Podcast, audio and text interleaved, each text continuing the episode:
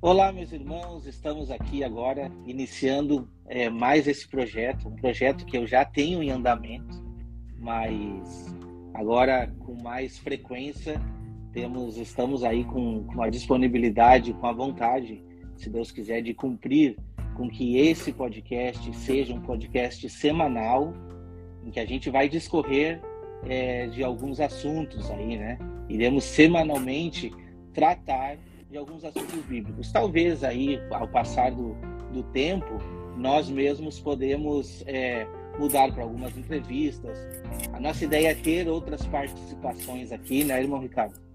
E primeiramente Maravilha, eu quero apresentar, porque o canal Remanescente normalmente está somente eu fazendo ali. De vez em quando a minha mãe é, faz alguma participação. Mas hoje, é, para este podcast, eu tenho a honra e a alegria de participar com meu irmão Ricardo. Meu irmão Ricardo aí que já fez um vídeo comigo e agora está participando deste projeto de podcast aqui com a gente, né? Onde esse áudio vai estar disponível. A ideia do podcast é um, é um tema um pouco mais livre, para a gente falar um pouco mais assim, tranquilo. A gente sabe que hoje a linguagem de pregações, a linguagem de estudo da palavra, é uma linguagem às vezes meio cerrada, meio séria, né? Não. Aqui a gente vai levar um pouco mais na calma, onde, onde a gente vai tentar mostrar essa linguagem é como se fosse a linguagem do povo realmente. Você vai poder entender, à medida que esse podcast for avançando, você vai entender que a gente vai tentar trazer a, a, responsabilidade, a gente vai tentar trazer o estudo para a linguagem do povo. A gente vai tentar destrinchar de uma maneira um pouco mais abrangente. Então eu gostaria de dar as boas-vindas aqui ao irmão Ricardo, as boas-vindas a você que está escutando, talvez pela primeira vez, que você não conhece o podcast, já temos aqui uns outros estudos, você pode estar é, acompanhando também. Mas hoje eu quero apresentar o meu, meu irmão Ricardo. Meu Ricardo, apresenta para nós aí da onde você é, é, qual é a sua bagagem aí também de conhecimento com relação à palavra e mostra para as pessoas aí quem é o irmão Ricardo. Amém, amém. Glória a Deus, obrigado pelo convite aí, irmão Wagner. Obrigado pelo, pela oportunidade de estarmos aqui compartilhando da palavra.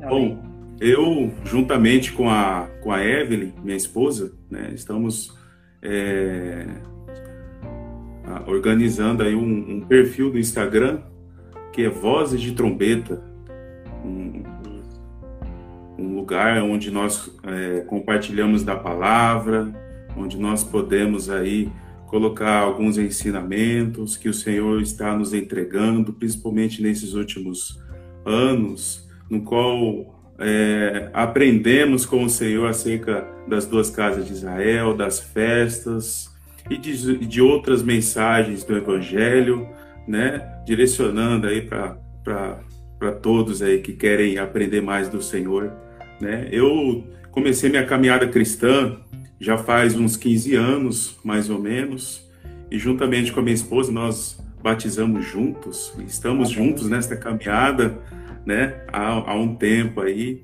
E louvado seja Deus por toda essa novidade do Senhor, né? Toda essas, essa palavra, essa mensagem do Senhor que é renovador a cada dia e a gente procura aí, né, divulgar toda, toda essa mensagem do reino que é tão importante para nós aí nesses dias e principalmente nos últimos dias. Muito obrigado aí. Amém, que é isso. Eu fico lisonjeado. O irmão Ricardo, por incrível que pareça, a gente se conheceu aqui pelo Instagram, né, irmão? É, Verdade. Eu acompanhei o trabalho dele e eu achei maravilhoso. Eu fiz uma divulgação mesmo sem conhecer ele. E até comentamos hoje de manhã, né, no estudo que a gente teve em grupo, de que a gente tem que dar voz para a verdade, independente se, se a pessoa é uma pessoa muito famosa e conhecida ou se a pessoa está engatinhando. Se tiver de acordo com a palavra de Deus, nós temos que dar voz, temos que fazer isso multiplicar. Eu penso assim, irmão Ricardo, muitas vezes a gente diz assim: ah, eu não tenho o dom de pregar, não tenho o dom de falar, não tenho o dom de cantar, não tenho o dom de persuadir, enfim, não tenho dom de nada disso. Então eu vou ficar quieto no meu canto, mas não. Você pode fazer uma coisa que é muito importante, que é compartilhar uma mensagem que você entende ser correta. Então, assim, não necessariamente eu tenho que estar do outro lado da câmera ou do microfone passando a mensagem. é, o pouco que a gente pode, a gente pode se comprometer com Deus e fazer o evangelho avançar, muitas vezes com uma oferta, né, apoiando um ministério que seja correta, correto, e muitas vezes simplesmente compartilhando uma mensagem correta, uma mensagem que é, né, que vai edificar a outras pessoas. Hoje nós estamos aqui para iniciar então esse podcast. A gente estava pensando eu e o irmão Ricardo, o que, que a gente pode falar? Opa, mexeu aqui, desculpa. O que que nós podemos falar? O que que nós podemos começar abrangendo? E eu senti uma necessidade, irmão. Foi isso que eu falei com, contigo mais cedo ali. Eu senti uma necessidade é, de nós mergulharmos realmente dentro da palavra. Então, Amém. estudarmos a Bíblia verdadeiramente, conseguirmos conectar é, alguns estudos, alguns capítulos com outros e ver realmente qual é a vontade de Deus. Porque eu vejo que, que, que muito se faz hoje nas igrejas é repetir mensagens, simplesmente porque realmente a história é bonita, talvez comovente, mas as, falta uma imersão dentro da palavra. Eu não sei se o irmão sente a mesma coisa com relação a isso. Sim, é, é, é importante nós estarmos atentos com o que a palavra ela quer transmitir para os seus servos, né? Vamos um pouco compartilhar disso hoje, porque uma passagem bíblica ela não tem só uma camada de revelação, ela uhum. tem camadas e camadas, ensinamentos contínuos, né? Por isso aquela mensagem, né? É, conheçamos e prossigamos em conhecer o Senhor. Por quê? Porque existe um propósito para aqueles que buscam o Senhor e conhecer é o Senhor. Então, é cada mensagem existem aí camadas e camadas de revelação e de algo que nós precisamos, é uma estruturação, na verdade, para que possamos estar preparados para tudo nesta vida e uhum. principalmente para os cenários vindouros. Aí. Os cenários vindouros, exatamente. E falando nisso, a gente decidiu o que, que a gente vai falar, né, irmão? Vamos estudar então o Apocalipse. Tá? Sim. É um estudo que eu ainda não tenho no meu canal do Apocalipse. A gente acaba indo em, em, em uma profecia, a gente acaba indo em um capítulo, tratando de algum tema, mas estudar a fundo toda a palavra de Deus, a Bíblia, versículo por versículo, a gente não, eu, por exemplo, não tinha feito ainda. Por isso eu acho importante que você que estiver aí do outro lado, que você possa pegar a sua Bíblia, pegar a palavra de Deus e meditar junto com a gente, tá? Porque hoje nós iremos começar o estudo do Apocalipse. Nós não temos pressa, né, irmão Ricardo? O importante é estudarmos. Não temos pressa de terminar um capítulo ou terminar dois, não. A nossa vontade é de realmente conseguir esclarecer alguns pontos. Então, tendo dado esta sequência, a gente tem que ter um entendimento de que o Apocalipse ele é um livro é, longemente simbólico, inteiramente simbólico. Ele é um livro que foi escrito em um tempo em que eu acredito que se ele fosse escrito de uma maneira com que se pudesse entender naquela época corretamente todos os fatos, esse livro não prosseguiria. Esse livro não estaria na nossa mão, ele seria destruído. Eu tenho essa, eu tenho essa noção de que esse livro seria destruído. Porque, primeiramente, a mensagem dos cristãos uh, naquela época não era aceita. Então, eu acredito que quem, quem foi pegando aqueles livros viu um monte de animal, viu um monte de bicho ali e tal, não entendeu nada, ah, deixa para lá. E o livro continuou. A gente sabe que isso foi, foi plano de Deus para nós. Mas o principal que eu acho assim, irmão Ricardo, o livro de Apocalipse, desde o primeiro capítulo, ele foi um livro em que Deus usou simbolismos. E não só Deus usou simbolismos, mas alguns simbolismos Deus já revelou no próprio livro, dizendo assim, ó, por exemplo, tá? Ah, é, é, ó, eu tô falando de uma bermuda, de uma camisa. Olha essa camisa que tu tá usando aqui, ela tem um símbolo cinza e tal, tal. E chegou lá no final e disse, ó, a camisa é preta. Pronto, ele revelou que a camisa é preta. Mais alguns outros pontos ele só disse que eu estava usando uma camisa, mas não disse a cor.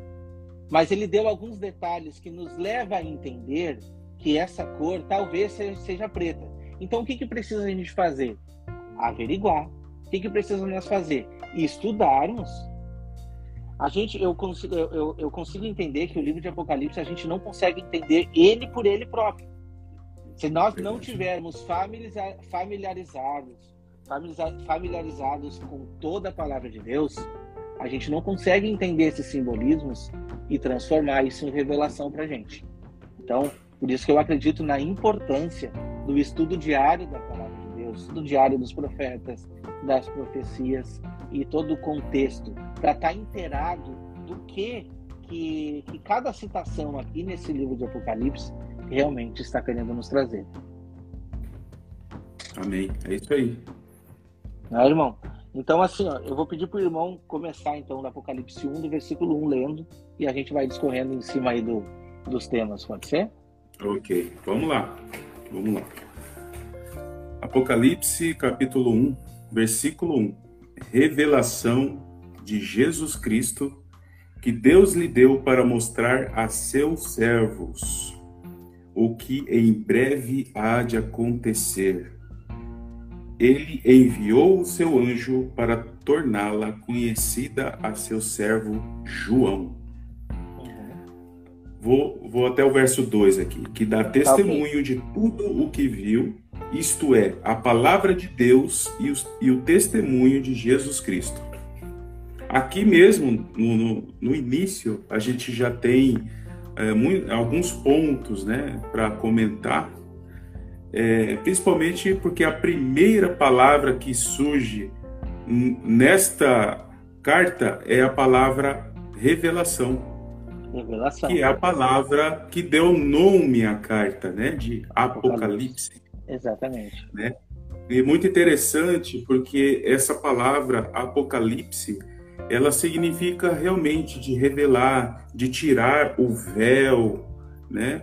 De... E quanta revelação tem em tirar o véu, né, irmão? Pois é, né? É, o tanto que isso traz para nós já nessa primeira palavrinha, o que traz para nós de ensinamento, quando nós buscamos o Senhor em meditar na tua palavra, aos poucos o véu da revelação, né, vai se descortinando, né, uhum. e temos acesso a verdadeira palavra revelada através de Jesus Cristo. E essa palavra, Apocalipse, no Novo Testamento, ela é mencionada 18 vezes. E, e 13 vezes ela é citada pelo apóstolo Paulo.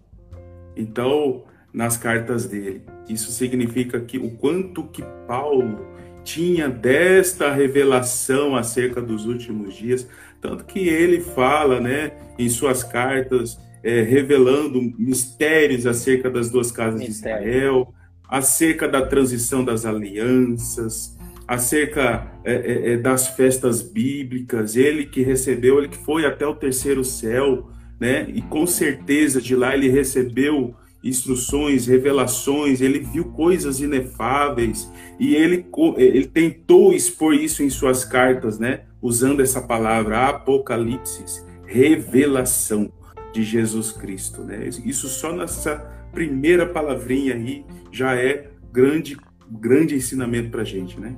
E, e, você quer ver só que interessante que as pessoas às vezes leem e passa corrido, tá?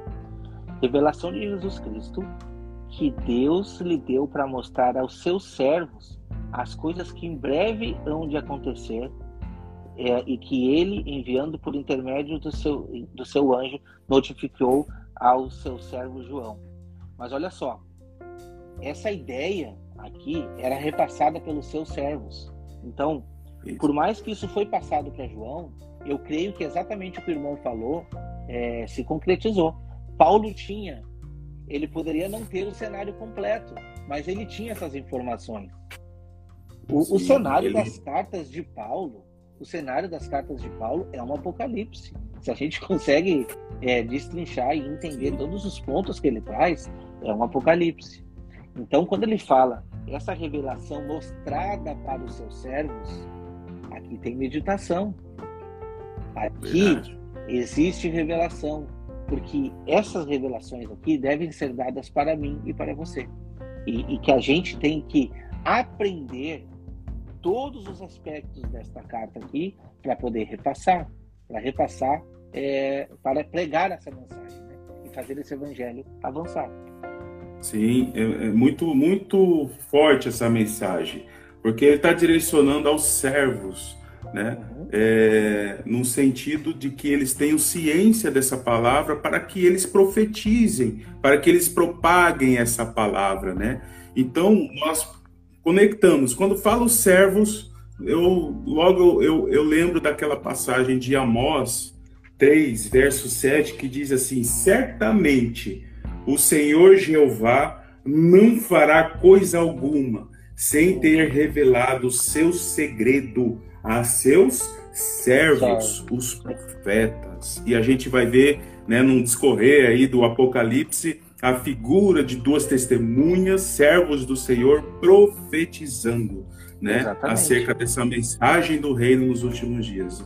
É tão poderoso isso que é, é, faz a gente meditar na palavra aí dia e noite, né? Faz meditar. E exatamente o que diz o, o versículo 2, né? O que que ele isso. atestou pela palavra de Deus? O testemunho de Jesus Cristo. O testemunho Exatamente. de Jesus Cristo quanto a tudo o que viu. Então, tudo que João viu foi testemunhado. No caso, assim, é um testemunho presente de Cristo Jesus. E o que, que nós seremos nos últimos dias? Testemunhas de Cristo. Então, assim, muitos dizem que o espírito de profecia, desculpa, é só um contexto que eu estou colocando aqui, tá? Mas é uma referência. O espírito de profecia é revelação, é por sonhos, por visão. Não. Espírito de profecia é ter o testemunho de Jesus. Esse é o espírito de profecia. Entendeu? Né, tem outra, outra passagem na palavra que diz né, que nenhuma revelação deve vir por, por de, de, de elucidação ou de interpretação pessoal. Tem que estar alinhada com a palavra de Deus. Exatamente. Então, o que é o espírito de profecia? Testemunho de Cristo. Se não for testemunhado por Cristo, não é profecia, entende? Pode ser que sim, vamos ter, eu acredito, profetas nos últimos dias, revelando coisas tremendas.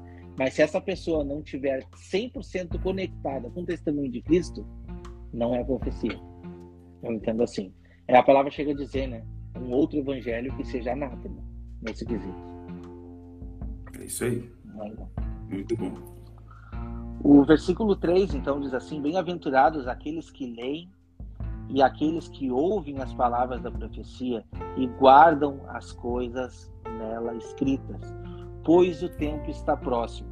Irmão, eu ficava pensando assim, ó, o tempo está próximo, mas muitos dos que leram, a maioria das pessoas que leram a palavra de Deus e leram essa carta, muitos talvez entenderam e não viram a concretização de todas essas revelações nas suas vidas. Em um certo ponto, tá? Porque se, se você estiver esperando essa literalidade acontecer, talvez isso não vá acontecer literalmente como você espera. Por quê? Porque realmente muitas das coisas que estão contidas aqui no Apocalipse é revelação para os últimos tempos, nos últimos tempos da ira. Porém, existe um mistério, tá? Aqui nesse ponto. A gente sabe que o Apocalipse pode ser pessoal para mim e para você. Então, a minha preparação, a minha preparação como testemunha é sim internalizar a mensagem que foi direcionada. Por isso essa urgência. A urgência do anjo em revelar é como se Cristo Jesus fosse voltar naquele momento.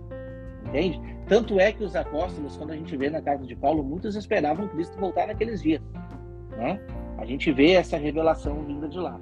Então, irmão, como que o irmão enxerga essa urgência é, na absorção desse evangelho, desta mensagem na pregação? Tá. Eu, eu, essa palavra, é, porque o tempo está próximo, é, a palavra original empregada aqui é kairos, uhum. que, significa, que aponta para o tempo determinado de Deus. Né? Então, e esse tempo determinado de Deus, se nós pegarmos essa palavra e, e, e aplicarmos o hebraico, o, a palavra que nós encontramos é moed, que moed significa tempos determinados de Deus, reuniões solenes, as solenidades, as reuniões que o Senhor demarca com, com seu povo né, para um propósito. E aí nós conseguimos conectar com as festas bíblicas. Tanto é que essa palavra tempo, kairos, ela é, ela foi é, vista no livro de Apocalipse sete vezes. Olha só que interessante. E as festas fixas São sete. sete. Então a gente percebe que uma única palavrinha né, já nos conecta para as sete festas do Senhor, né, os tempos determinados por Deus, e o Senhor tendo essa, que nem você falou, essa urgência de, de anunciar essa palavra revelada por meio das festas também para os seus servos, para que os servos entendam o propósito do Senhor nos últimos dias. E esse propósito, muitas, muito desse propósito é revelado através das festas. Esse versículo 3 aqui, ele é muito interessante, porque ela, ela começa com a palavrinha bem-aventurado. E bem-aventurado também no Apocalipse, feliz. feliz, ela é mencionada também sete vezes. E a palavra profecia também é mencionada sete vezes. Então nós temos aí 777, um plano perfeito de Deus anunciado aos seus servos contra o anticristo, contra o 666. Então a gente vê aí né, a profundidade que existe num, num, em cada palavra né, que foi colocada aqui, anunciada para João.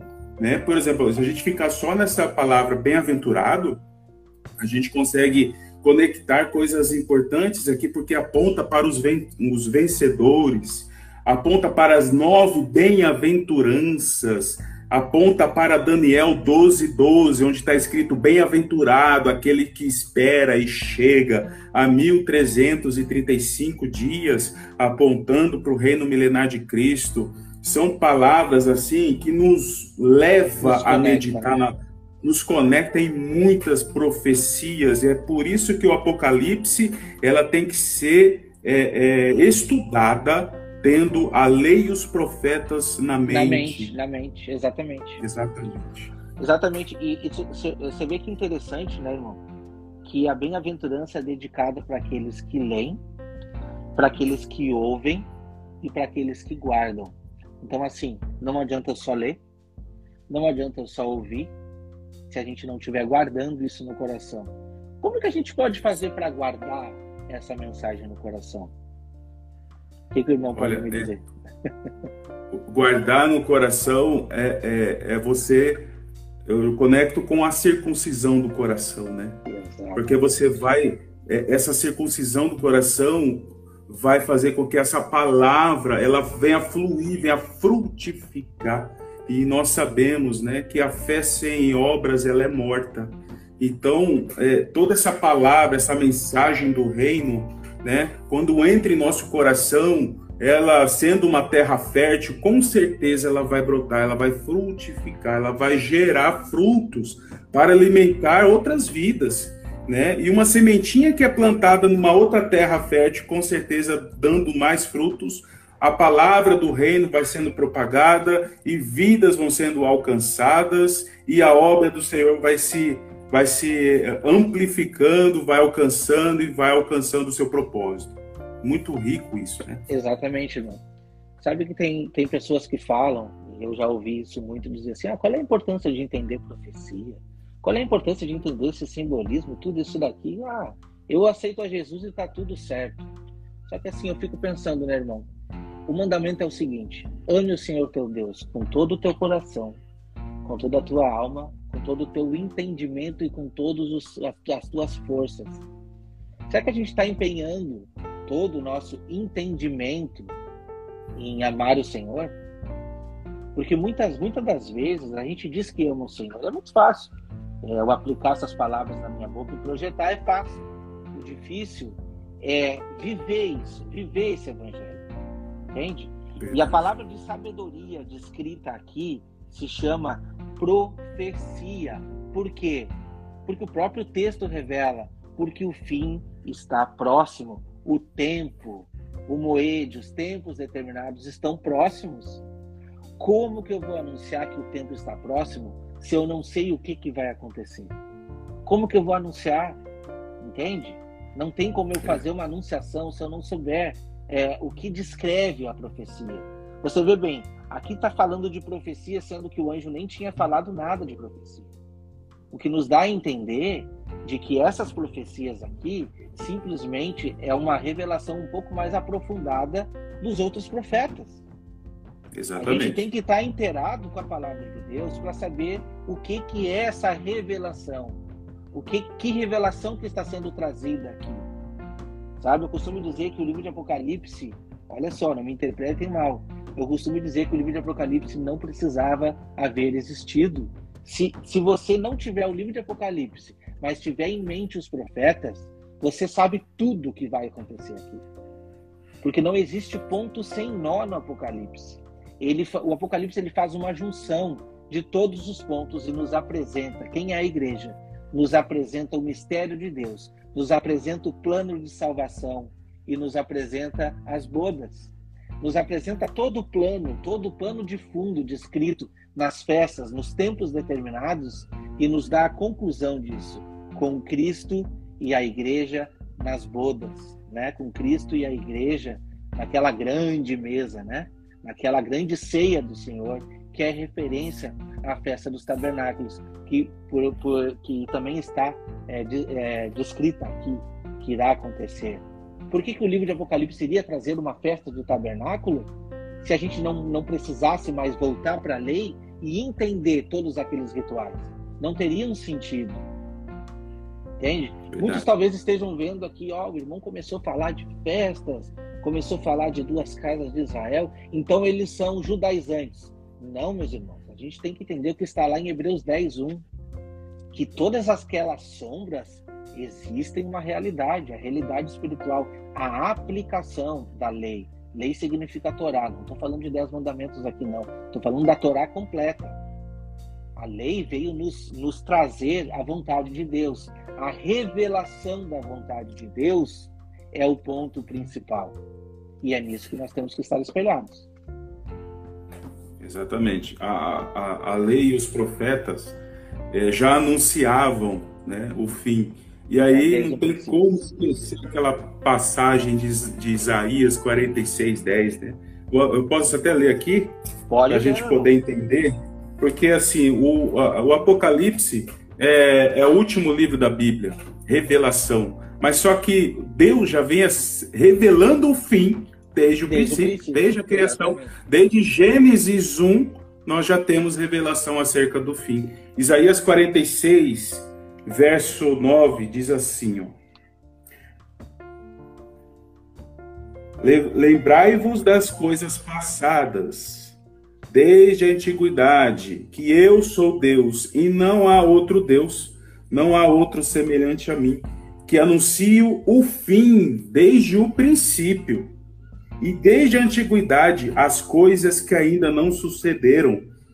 E digo mais: o meu conselho, a minha palavra, será firme e farei toda a minha vontade. Ou seja, o fim anunciado desde o princípio. Exatamente, é eu costumo dizer que, a, a, que nós temos a parábola do Gênesis. Muitas pessoas pois entendem é. o Gênesis só com ah, ali está contando a criação e está contando é, a história da, da, de Adão e Eva, como que se originou a humanidade ali, Deus criando o mundo. Meu irmão, quanta revelação existe no Gênesis. O Gênesis Verdade. é uma revelação. O Gênesis é uma Bíblia compilada exatamente nos mostrando a vontade de Deus. Todos os dias da criação nos remete à história da humanidade até a volta de Cristo. Entende? Então é, é, é perfeito. E é fantástico quando a gente consegue entender isso. Sair um pouco da literalidade da historinha e entender o mistério por detrás daquela carta, por detrás do livro. Quando a gente consegue entender os mistérios de Deus sendo revelado por trás de cada passagem, a gente fica mais maravilhado em conhecer esse Deus. É, é verdade. O, a gente entende que Deus ele, ele tem um propósito para com seus servos, né? E ele quer, ele, ele quer anunciar, e ele está anunciando, né? Todas as coisas através da sua palavra. E a palavra de Deus ela é cíclica. Cada passagem, cada os profetas anunciam, a Torá anuncia coisas acerca deste maravilhoso plano de redenção para a humanidade. É incrível, é maravilhoso. Exatamente. Vamos avançar então no versículo 4, irmão? Eu vou ler aqui para nós e o irmão depois comenta, tá? Versículo tá. 4. João, as sete igrejas que se encontram na Ásia, graça e paz a vós outros. Da parte daquele que é, que era e que há de vir, da parte dos sete espíritos que se acham diante do trono de Deus. Tem revelação aqui, irmão, também. O que tem, tem para nos trazer aqui? Tem muita revelação. A, a, o anúncio desta mensagem às sete igrejas né, da província da Ásia. E são os, as sete igrejas ali na, na região, na época, né, da região da Síria. Hoje, é, o país que envolve aquela região é a Turquia. Mas é, é muito interessante porque nós começamos a entrar agora, né, fazendo algumas conexões com as sete igrejas. Uhum. Né? É, muitos fazem a associação das sete igrejas aí com de uma maneira histórica. Né? Com tempos históricos. Prefiro, isso, os tempos históricos, né? Mas eu prefiro averiguar isso de uma maneira de revelar um contexto, um cenário para a igreja como um todo nos últimos dias, né? E temos aí começamos a entender porque os sete espíritos de Deus que são os, aqueles sete espíritos que estão é, citados lá no livro de Isaías, no capítulo de número 11. Posso ler aqui? Pode. Isaías 11, verso 2, fala assim: E repousará sobre ele o Espírito do Senhor, o Espírito de sabedoria e de inteligência, o espírito de conselho, o espírito de fortaleza, o espírito de conhecimento e de temor do Senhor. Então, são características imprescindíveis aos servos do Senhor, porque a mensagem é para os servos do Senhor. Né? Então, nós, nós, como servos, precisamos buscar toda essa estrutura né, no Espírito do Senhor e nós começamos a ter agora a visão da menorá, né? A, a presença da menorá, que ela deve ser acesa plenamente nos últimos dias. Entendemos aí a função das sete igrejas, né? As dificuldades que cada uma passa em sua, em sua, em sua situação atípica e entendendo aí que existem duas que não se acham em falta diante do Senhor e aí a revelação vai se estendendo, né? Só mencionando aí sobre essas sete igrejas aí. Não, com certeza. Se a gente for pegar essas sete igrejas como sendo aquelas propriamente ditas que existiam naquela época, que foi usada como uma representação, a gente perde a revelação, porque essa revelação é. ela é dada para os últimos dias, né? Eu costumo dizer que as igrejas não são períodos históricos, não, porque senão a gente não teria ali algumas advertências vindas da parte de Deus para que elas venham a se arrepender e nós não teríamos também as promessas descritas. Entende? Então, cada parte da igreja, a gente vai entender, a gente vai chegar lá ainda para estudar as igrejas, a gente vai ver quanta revelação que tem destinada para o povo de Deus, destinada para aqueles que em algum momento vão se enquadrar. Eu costumo dizer que a gente se enquadra, em algum momento a gente faz parte de algum daqueles contextos. Em algum momento a gente é morno, em algum momento a gente se deixa se tornar trono de Satanás e Deus vem e nos dá advertências para que a gente volte para o caminho, né? Ele faz até conexão com as dez virgens, né? Que se a gente é não verdade. conservar o nosso azeite, ele vai tirar, nos tirar desse candeeiro, não é? Vai tirar essa luz que brilha em nós. E tudo isso, nada está para bonito, tudo isso é revelação e a gente vai conseguir é, estudar esses pontos quando chegar no momento lá, né, irmão? É isso aí. Quer continuar aí? Eu vou, vou continuar no verso 5. Uhum. Tá. Diz assim, ah, só um ponto interessante, irmão. Desculpa, só um ponto interessante. Ah, sim. Tá? É, quando, quando retrata ali, né? Eu queria trazer isso e acabei esquecendo, mas o bom é que a gente consegue falar aqui. Quando retrata ali da parte de quem era, né? De quem é que era, que é, que era e que há de vir. Quem é essa pessoa que é, que era e que há de vir? O que, o irmão acredita? Eu acredito que está se referindo aqui sim a Cristo Jesus, né? aquele que sim, é, sim. que era e que há de vir. Então, esta revelação dada às igrejas vem de Cristo. Por isso que a gente vê no, no versículo anterior o testemunho de Cristo. A igreja, nesses últimos dias, que vão receber desses sete espíritos que o irmão já citou, essas, essas igrejas, elas estarão com o testemunho de Cristo. Elas estarão verdadeiramente com o testemunho de Cristo. E quando a gente vai para os 144 mil, a gente vê que não existia mentira na boca deles. A palavra que eles sustentavam é verdadeira, fiel e verdadeira. Pode continuar então, irmão, no versículo 5. Amém. É, que é que era e que há de vir dos sete espíritos que estão diante do seu trono e de Jesus Cristo, que é Sim. testemunha fiel. Palavrinha importante. Né? O primogênito dentre os mortos, primogênito, outra palavrinha importante, né? E o soberano dos reis da terra. Ele que nos ama e nos libertou dos nossos pecados por meio do seu sangue. Nossa, quanta coisa aqui, né? Aqui já começa que... a entrar, aqui já começa a entrar no santuário. A gente já começa a ver aqui a revelação que o sangue de Cristo, qual é a mensagem que a morte dele, né, qual é a representação da morte de Cristo por nós, né? Então já começa a trazer aqui que por ele ter morrido pelo seu sangue, ele sim é uma testemunha fiel, né? Que a gente pode internalizar assim, olha, é, eu sei que não é fácil viver nesse mundo, mas nós temos um que, semelhante a nós, sofreu na carne por tentações, sofreu na carne, mas não pecou e morreu, e o seu sangue foi derramado por cada um de nós. Sim. É, e, e, ele testemunha fiel, né? Faz conexão com a duas, é, é, a Torá fala, né? Duas ou três testemunhas. Na, no Apocalipse nós vamos ter a presença de duas testemunhas, mas o Senhor Jesus, ele se identifica como a verdadeira testemunha fiel, aquela terceira testemunha diante de uma obra tão poderosa nesses últimos dias. E ele fala aqui também que é, é, sendo o primogênito, né? É, Deus enviou, né, o unigênito para morrer, mas depois que ele ressuscita, ele se ele se torna não unigênito mais, ele se torna primogênito dentre muitos filhos adotados, né? Então ele se torna o consegue ver aqui também as primícias, né? Porque ele é o primogênito Exatamente. dos mortos, o primeiro levantado da terra, né?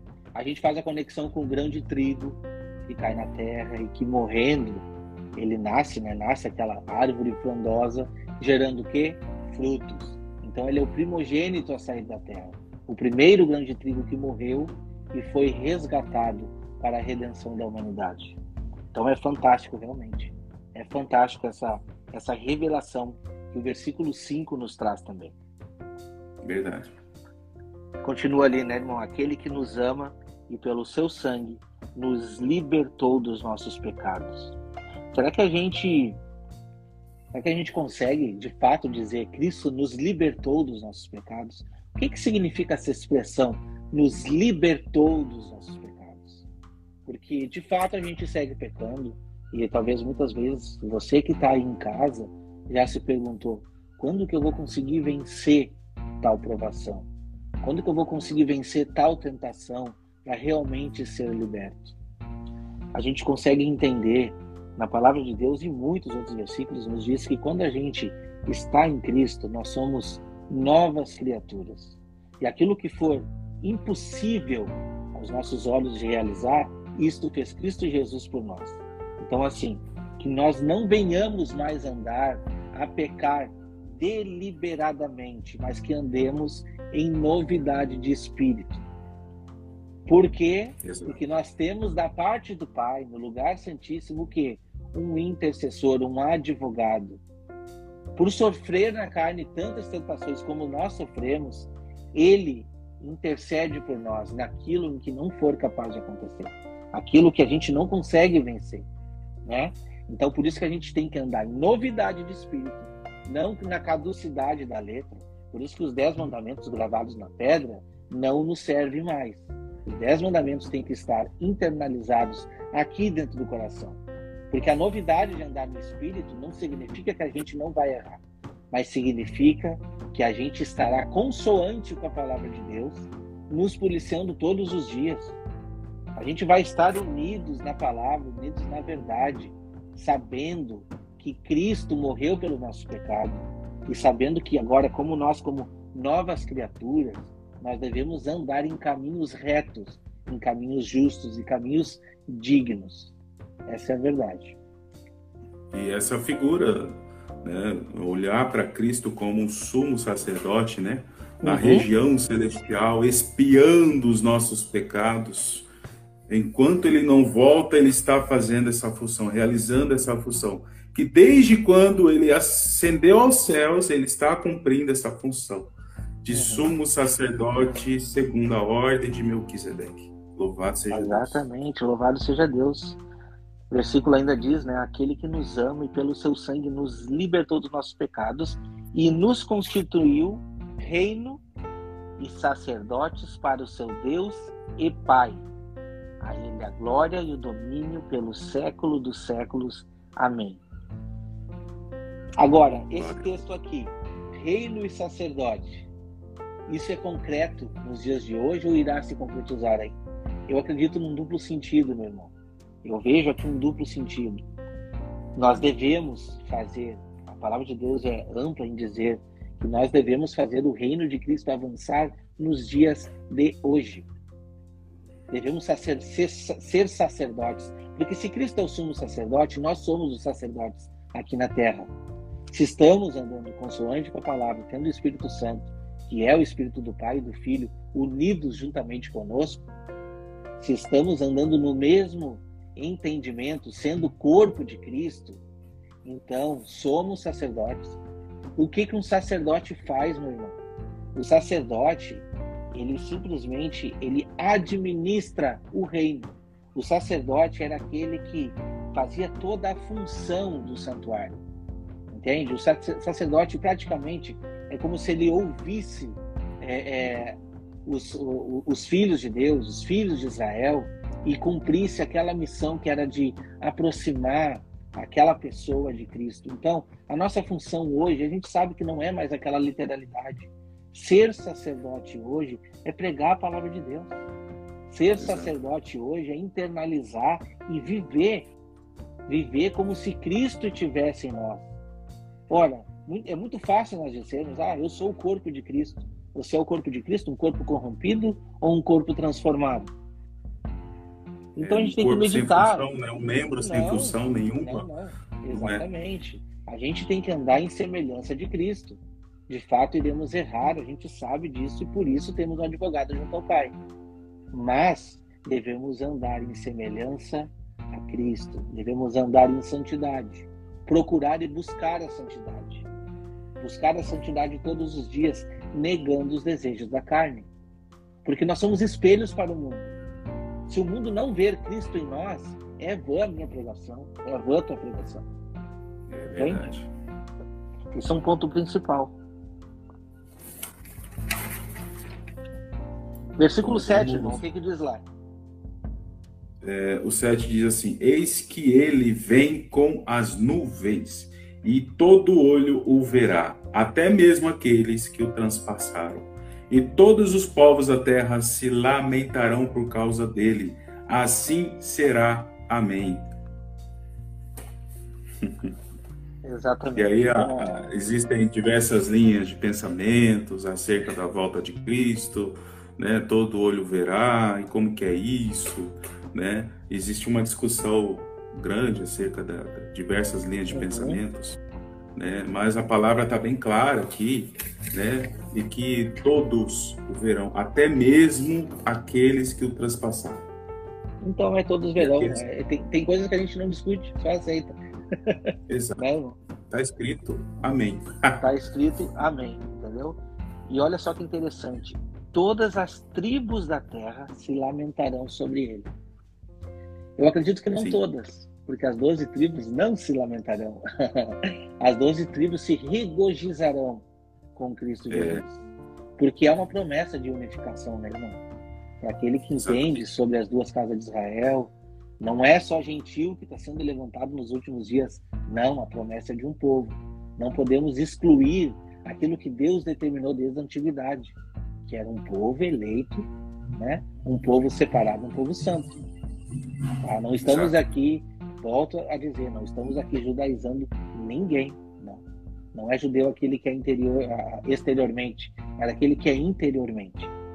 Inclusive, esse tema está em uma das cartas das igrejas né? aquele que se diz judeu e não é. Então, aqui existe sabedoria.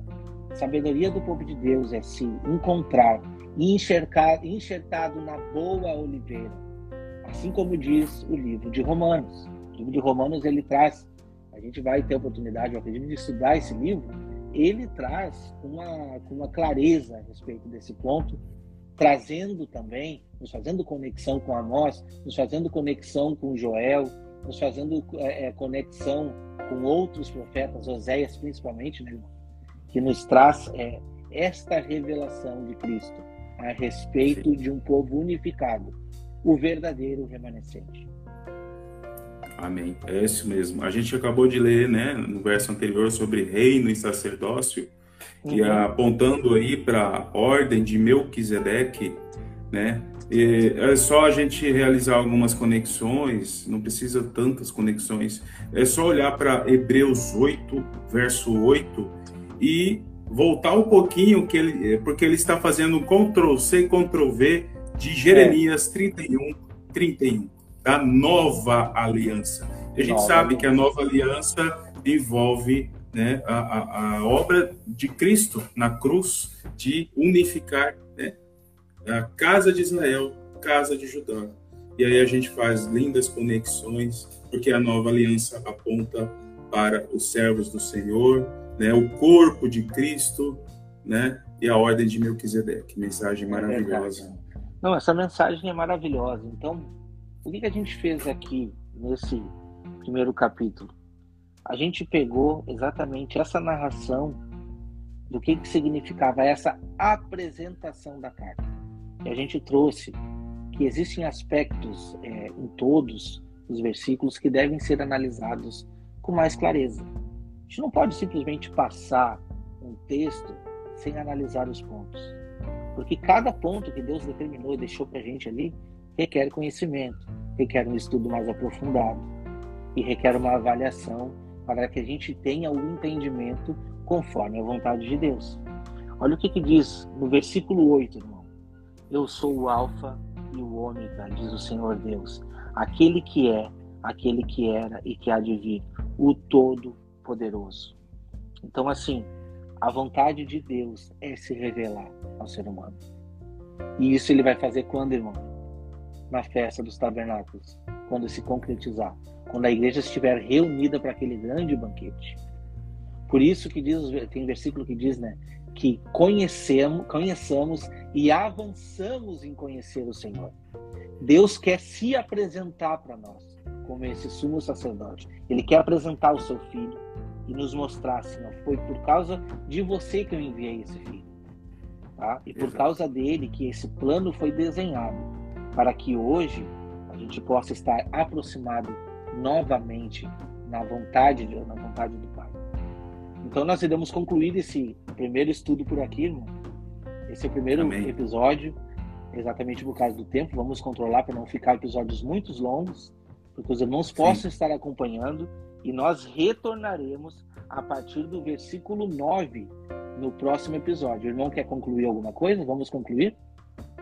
Sim, é só agradecer e é, é isso mesmo. A, a meditação da palavra de Deus ela, ela requer tempo, ela requer atenção, ela requer meditação, ela requer reverência. É, é a palavra de Deus deve ser é, lida e meditada com, com muito apreço, porque é uma mensagem rica de Deus para o seu povo. Então, é, olha só, o, o, tantas conexões que nós realizamos aqui né, ao ler os oito primeiros versículos desse primeiro capítulo de Apocalipse. E tem ainda outras conexões, né? Se nós continuássemos aqui, nós encontraríamos outras conexões, revelações, né, fundamentos assim para nos orientar acerca do plano dele para esses últimos dias. E é uma palavra que alegra o nosso coração, né? Alegra o nosso coração e, e, e, essa palavra tem que ser propagada, né? Por isso, louvado seja Deus por esta oportunidade de estarmos aqui, né? Porque a palavra de Deus, com certeza, é, é a restauração de todas as coisas envolve a restauração da genuína palavra o evangelho amém. do reino nesses últimos dias. Amém, meu irmão, amém. Vamos continuar então no próximo vídeo, a partir do versículo 9 de Apocalipse 1. Apocalipse 1, versículo 9. Você que está aqui no canal, é, aproveita, se inscreve no canal, deixa aqui a sua, a sua participação com o seu like se você gostou do vídeo. Isso ajuda que esse vídeo seja propagado. Não se esqueça no Instagram, siga aqui, arroba Vozes de Trombeta. Você que está assistindo também pelo YouTube, siga Wagner Olmos Oficial, porque a gente vai fazer algumas outras lives aqui com a gravação do nosso podcast. Então você pode nos acompanhar por outras plataformas também. O Instagram do irmão, arroba Vozes de Trombeta, tem muita, tem muita informação, muita revelação lá de profecias. Recomendo todo mundo a acompanhar também o irmão ali pelo Instagram. Logo, logo o irmão também estará no YouTube com a gente, trazendo algumas mensagens aí e para a honra e glória de Deus. Agradecemos a todos, agradecemos aqui no Ricardo e a todos que estão acompanhando o nosso trabalho. Esse trabalho é um trabalho que não visa lucro, não visa fins lucrativos, mas visa o avanço do reino de Deus. Se você quiser nos ajudar com isso, simplesmente compartilhe essa mensagem, estude a palavra de Deus e nos ajude a alcançar o nosso objetivo, que são almas para Jesus. Que Deus abençoe a cada um aqui e até o próximo vídeo.